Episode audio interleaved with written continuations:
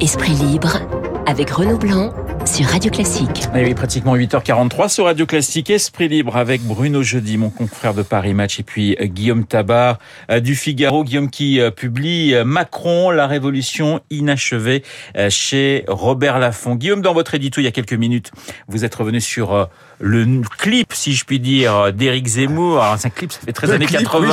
la, vidéo. Boomer, ça fait un peu boomer, c'est vrai, pardonnez-moi. La vidéo, on va dire. Voilà, la vidéo où Éric Zemmour se prenait un tantinet pour euh, De Gaulle en juin 40. Alors, je vais demander à Bruno comment il a trouvé cette cette vidéo euh, qualifiée de d'une vidéo d'un d'une vidéo qui dépeint une France orange mécanique si euh, si je suis euh, mes confrères du Parisien. Bruno votre avis sur sur cette vidéo et pas ce clip pardonnez-moi. Bah, c'est-à-dire que parce que j'ai déjà parlé de la vidéo avec avec Guillaume dans cette folle journée d'Éric Zemmour à l'arrivée la vidéo c'est presque ce qu'il y a de moins raté dans une journée où, à mon avis, Eric Zemmour aura sans doute lâché plus de points qu'il n'en aura qu'il n'en aura gagné. Cette vidéo, qui est d'abord une première, hein, une vidéo lancer sa candidature sur les réseaux sociaux, c'est une première. Euh, je pense qu'elle visait à consolider son, socle, les, les, les 10% là, de fans absolus d'Éric Zemmour. Moi, je trouve que c'est une vision extrêmement sombre, sombre de la France. On peut sur certains points, partager euh, certains certains éléments. Euh, euh, la France ne va pas si bien, mais mais là c'est une vision apocalyptique de de la France. Et moi, ce que je lui reproche au fond, c'est de surtout regarder toujours la France dans le rétroviseur et de ne jamais se projeter dans une autre dans une autre France. il faut aussi à un moment, il y a il y a y a un côté, moi je trouve, mais ça vaut aussi pour Emmanuel Macron, abus de récit national abus de récit national. Les Français ont besoin de, aussi de choses concrètes. Éric Zemmour le refuse, mais d'ailleurs il l'a théorisé. Ce ça ne relève pas du, du président que de parler euh, de la vie euh, quotidienne et concrète et des problèmes que rencontrent les Français, pouvoir d'achat euh, et compagnie. Donc, si vous me demandez de juger, je pense que l'intention était peut-être osée de se prendre pour le général, le général de Gaulle. Éric Zemmour va tout tenter, il a rien à perdre, mais là la marche était peut-être haute. Il y a déjà pas mal de, de personnes qui euh, réclament euh, des droits pour euh, pour cette pour cette vidéo. Guillaume, c'est vrai. Hein, Bruno disait que ça avait été une journée finalement assez compliquée pour une annonce de candidature du côté d'Éric Zemmour. Ça, c'est vrai que c'était très tendu sur le sur le plateau de TF1 face à notre confrère Gilles Boulot on a l'impression qu'il est tout de suite déjà, il est déjà dans le dur. Il y était un petit peu avant, mais que cette candidature le pousse encore plus dans, le dur, si je puis dire. Oui, il est dans le dur, mais je pense que c'est avant tout aussi un choix de la part d'Éric Zemmour. C'est vrai que le, portrait de la France qu'il dresse dans, sa vidéo euh, est assez, assez terrible, assez terrifiant. Euh, mais euh, ça, c'est délibéré de sa part, et je pense que il montre une France que certains Français regardent, constatent et vivent euh, eux-mêmes. Et c'est vrai qu'il y, a, un côté, euh, euh, comment dire, risqué de la part de, ces euh, contempteurs de dire ah là mais euh, il, les choses en, en, en noir bon au risque de donner le sentiment peut-être d'ignorer la, la, réalité bon. Éric Zemmour dit que le propre d'un candidat présidentiel ça n'est précisément pas d'affadir les choses ça n'est pas de, peindre tout en rose mais au contraire de montrer le côté le plus noir possible pour dire voilà ce qu'il faut redresser et juste un mot, euh, Bruno disait abus de récit national. Bon, c'est vrai que Éric Zemmour en, a été à fond dans, dans ce domaine-là, mais moi je ne pense pas qu'il y ait abus de récit national, et de la part de Macron non plus. Je pense qu'il y a au contraire besoin de récit national. Bien sûr, et Bruno a raison de dire que il faut aussi se projeter, et que même ce qu'on attend d'un président, c'est qu'il construise euh, la France de demain. Mais voilà, enfin, euh, l'éternel balancement hein, des racines et des ailes, je pense qu'il n'y a pas de projection sans enracinement. Et ce dont la vie politique est trop souvent coupée, c'est précisément quand de, ce sentiment qu'il y a toute une histoire qui nous, qui nous précède, qui nous, qui nous oblige, qui nous façonne et à partir de laquelle on va quand même construire aussi cette France de demain. Le tourment français euh, pour votre journal Le Figaro, un cauchemar français pour Libération, ni Trump ni De Gaulle pour euh, l'opinion. Euh, c'est vrai qu'on se dit que si Zemmour veut essayer de raccrocher les wagons, il va falloir qu'il écrive un espèce de, de chapitre 2, c'est-à-dire qu'on ne peut pas, il va pas pouvoir faire campagne sur toujours le, le même thème, Bruno. C'est ça la principale difficulté d'Éric Zemmour, c'est de se renouveler, si je puis dire, et je mets des guillemets. Hein. Ben, en tous les cas, il ne l'aura pas fait hier. Ses, ses proches disent que ce sera euh, euh, l'occasion euh, dimanche. Pour son discours, son premier grand meeting de, de candidat au, Zénith. On a envie de voir ce qu'il peut dire, d'entendre ses propositions au-delà de, l'enjeu civilisationnel que qu'Éric Zemmour veut, porter. ce qu'il a décrit hier dans son dans son clip de campagne, ce qu'il a essayé de développer sur le, le plateau de, de TF1, même si on l'a senti frustré parce que manifestement il voulait dire d'autres choses. Donc je ne sais, je ne sais pas ce qu'il a, euh, ce qu'il a dans la besace, mais maintenant ça fait quand même quelques semaines qu'il est un peu en boucle et je pense qu'il commence à lasser euh, une partie de, de l'opinion. Alors euh, beaucoup de candidats aimeraient être encore à son niveau hein, parce qu'il est quand même entre score à deux chiffres encore entre hein, 13 et 15% parfois même encore devant Xavier Bertrand. Mais c'est vrai que il, il prend le risque de de lasser, voire de saouler un peu les Français. Alors attention, vous avez dit clip, vous aussi, hein, mon, cher, mon cher Bruno. Match à trois finalement hein, Guillaume et Bruno. Zemmour et sa candidature, la droite et son ultime débat, et Macron avec son discours très politique au, au Panthéon. Euh, Guillaume, la droite hier, ultime débat. Qui pour vous, très franchement, a marqué des points? Écoutez, hier soir, je dirais qu'il y aurait plutôt un, un rééquilibrage entre tous les candidats.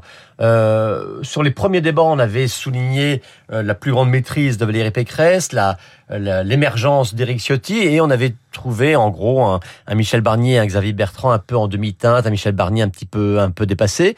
J'ai trouvé hier que euh, ceux qui semblaient avoir eu du retard sur les premiers débats s'étaient bien rattrapés, étaient vraiment dans, le match, avaient corrigé un certain nombre de leurs de leurs traverses, notamment le cas pour Xavier Bertrand et Michel Barnier, et que ceux qui s'étaient distingués la première fois restaient à leur niveau, mais sans non plus euh, creuser le trou. Donc hier, je dirais match très équilibré. Bruno oui, je suis assez d'accord avec euh, avec Guillaume. Euh, euh Michel Barnier finalement euh, ce sera mieux senti sur le dernier euh, le dernier débat. Xavier Bertrand a moins surjoué, du coup ça lui donnait peut-être un peu plus de d'authenticité et curieusement, Valérie Pécresse, le fait peut-être qu'il y avait les autres débats étaient tous dominés par les questions de sécurité et d'immigration. Cette fois-ci, elles sont plutôt venues plus tard. Et Valérie Pécresse a, peut-être été retomber un peu dans son travers, d'être un peu plus brouillonne peut-être euh, en voulant accumuler les les propositions, mais globalement, ils étaient assez proches les uns des autres, et ça laisse imaginer qu'ils risquent d'être assez proches euh, euh, dans les urnes, euh, enfin dans les urnes, euh, dans le vote électronique euh, demain après-midi. Alors il y avait cette cette volonté, mais c'est presque aussi une difficulté parce qu'il disait beaucoup nous, nous, nous c'est vrai que pour une présidentielle, de temps en temps, on a aussi envie d'entendre un, un, un, un, jeu. Est-ce que ça vous a pas un petit peu euh, étonné finalement, Guillaume? C'est vrai que c'est très bien de la jouer collective mmh. parce qu'à droite c'est assez rare, mais mais mais d'une certaine manière, est-ce que est-ce que les gens se disent pas, oui, mais je, vois pas une personnalité. Euh, voilà, la, la présidentielle c'est incarné par un homme ou une femme? Évidemment, mais c'est pas non plus en, en un seul débat ouais. euh, qu'un qu'un charisme nouveau va, émerger. Euh, on le sait, on l'a dit depuis le début, il y a eu un problème de, de leadership euh, à droite. Euh, par rapport à Macron, par rapport à Marine Le Pen ou à Eric Zemmour, c'est vrai qu'il n'y a, pas un, un candidat évident qui se, euh, dégage. Ben, ils ont décidé de faire de leur faiblesse une force, à savoir, faute de pouvoir euh, avoir un leadership évident et naturel, jouer collectif. Et après tout, euh, c'est aussi ce qui est attendu, bien sûr. Vous avez raison. Une présidentielle, c'est l'élection d'une personnalité, d'un homme ou, d'une femme. Qu'après, ce candidat montre qu'il est capable de gouverner et qu'il a une équipe solide autour de lui, c'est pas mal, surtout face à d'autres candidats qui, eux, paraissent plus isolés. C'est-à-dire qu'on a du mal à imaginer un vrai gouvernement de Marine Le Pen, on a encore plus de mal à imaginer un gouvernement euh, d'Éric de, Zemmour. Quant à Emmanuel Macron, lui, il a, bien sûr des équipes, mais lui aussi, il y a une forme de solitude euh, qui, qui apparaît dans sa gestion des choses. Bruno, la question, c'est de savoir si cette, euh, ce côté collectif euh, de la droite va perdurer lorsque, eh bien, il y en aura un qui va sortir du chapeau. Est-ce que vous pensez qu'effectivement, cette, cette, ce sentiment d'unité va durer après le 4 décembre? Oui, je crois. Euh, c'est vrai que c'est assez étonnant de voir la droite devoir jouer le collectif alors que euh, d'essence le parti gaulliste euh, s'en remet au sauveur, au chef suprême et il y en a toujours un qui a finalement s'est dégagé dans leur dans, l'histoire de, de, de, des mouvements gaullistes successifs.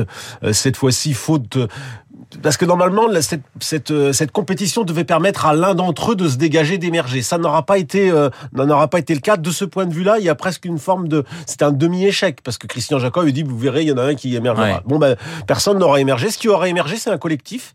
Donc il faut que celui qui gagne soit vraiment capable de bien euh, arrimer euh, les uns et les autres une fois que la désignation sera faite. On n'a pas senti euh, euh, de, de une ambiance tendue, donc a priori ça devrait pouvoir ça devrait pouvoir se faire. Tout le monde doit pouvoir tirer dans le même sens après. Euh, ce sera très important les, heures et les jours qui vont suivre cette euh, cette désignation pour la droite, qui finalement aura réussi quand même un assez bon mois de novembre. Alors, euh, Guillaume, vous publiez Macron, la révolution inachevée. On parlait d'équipe à droite. C'est vrai que lorsqu'on lit ce livre, La révolution inachevée, paru chez Robert Laffont, on a le sentiment que Macron est un homme seul. En tout cas, que tout repose sur son intuition personnelle. On l'a vu encore dans la- avec la, la crise du Covid, où à chaque fois les grands choix ont relevé de ses décisions personnelles qui parfois allaient même à, rebours euh, de ce que lui conseillaient euh, ses ministres, son ministre de la Santé et a fortiori les scientifiques euh, qui exprimaient un avis. Et le, fil conducteur de ce quin- quinquennat, c'est justement ce Macron qui, invoque, qui avance à l'intuition. Parfois ça marche, parfois ça ne marche pas. Parfois, ça lui permet de sortir de certains mauvais pas. Souvenons-nous, la crise des Gilets jaunes, il a cette idée du grand débat national, dont l'arrivée, il, ne reste strictement rien. hein. Tout ce qui a été dit par les Français euh, dans les États généraux est soigneusement remisé dans, dans les tiroirs. Mais à tout le moins, ça lui a permis de tourner une séquence qui était quand même passablement compliquée pour lui. Alors, vous parlez d'un Macron euh, destructeur dans ce livre. Euh, Est-il aussi bâtisseur? Parce qu'on on le voit d'ailleurs, la droite finalement respire encore, hein, et, finalement il est peut-être pas arrivé à ce qu'il souhaitait véritablement, c'est-à-dire éliminer totalement ce, concurrent. Donc euh, destructeur peut-être pas complètement, bâtisseur pour vous? Bah, bâti- bâtisseur, pas encore. En tout cas, pour l'instant, pas, du tout, parce que euh, l'idée de détruire le système politique ancien, la droite, la gauche, les vieux partis, etc., c'est une chose, et ça, il a réussi à le faire en, en 2017, mais à condition de pouvoir installer un nouveau logiciel politique, des nouvelles pratiques politiques. Euh, or, ce qu'on voit, c'est que euh, LRM non seulement n'a pas fait mieux que les autres partis, mais même a révélé ses incroyables faiblesses, euh, faiblesses militantes, faiblesses d'organisation, faiblesses de réflexion aussi. Il y a rien, a rien qui n'est sorti de ce parti depuis depuis quatre ans. Et puis, bah, on voit que bah, la vie politique, c'est aussi fait de querelles d'ego. Et on le voit clairement avec la mise en place de la maison commune. C'est fait de quoi Après tout, ce gouvernement a eu autant de quoi que, les gouvernements de Hollande ou, ou de Sarkozy. Vous voyez, donc l'illusion de dire, sous prétexte qu'on a sorti la France d'un trop ancien, tout va aller mieux, bah, il s'est rendu compte qu'il était aussi lui-même rattrapé par les pesanteurs classiques de la vie politique. Bruno, il est toujours le mieux placé euh, pour se succéder à lui-même, Emmanuel Macron, sauf qu'il ne peut pas refaire le coup de 2017 où il était une surprise. Est-ce que finalement, vous pensez que sa campagne va être plus compliquée qu'on peut l'imaginer? Ce sera pas simple. Hein. Je vous rappelle qu'aucun président euh, sortant n'a été réélu hors période de cohabitation. Donc c'est une forme d'exploit que tente le président de la République. C'est pour cela, à mon avis, que sa campagne sera sans doute courte, qu'il n'aura pas vraiment de programme. Son programme, c'est lui, euh, réalisé, euh, réalisé moi. Euh, tout ça risque d'être un peu, euh, d'être un peu court, mais il bénéficie aussi de ce qu'il a désorganisé en 2017. Et les partis d'opposition sont à la peine. L'extrême droite est elle-même divisée. Beaucoup des, des, candidats étaient déjà là en 2017. Il les a battus.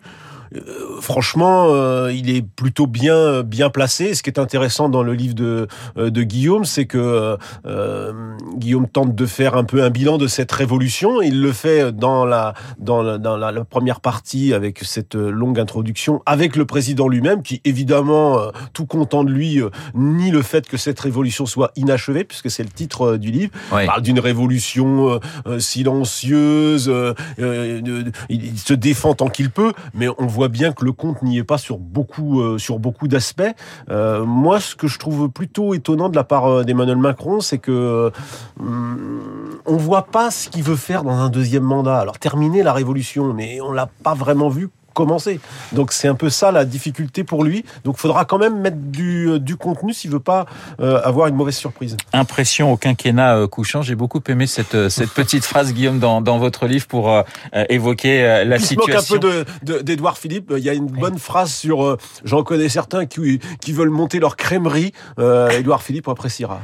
Voilà, Guillaume Tabar, Macron, la révolution inachevée dans Esprit Libre et puis Bruno Jeudi de, de Paris Match. Merci messieurs d'avoir été Merci. ce matin sur l'antenne de Classique. Il est 8h57. Lucille Bréau, en pleine forme, vient de faire une rentrée remarquée dans notre studio. La météo et le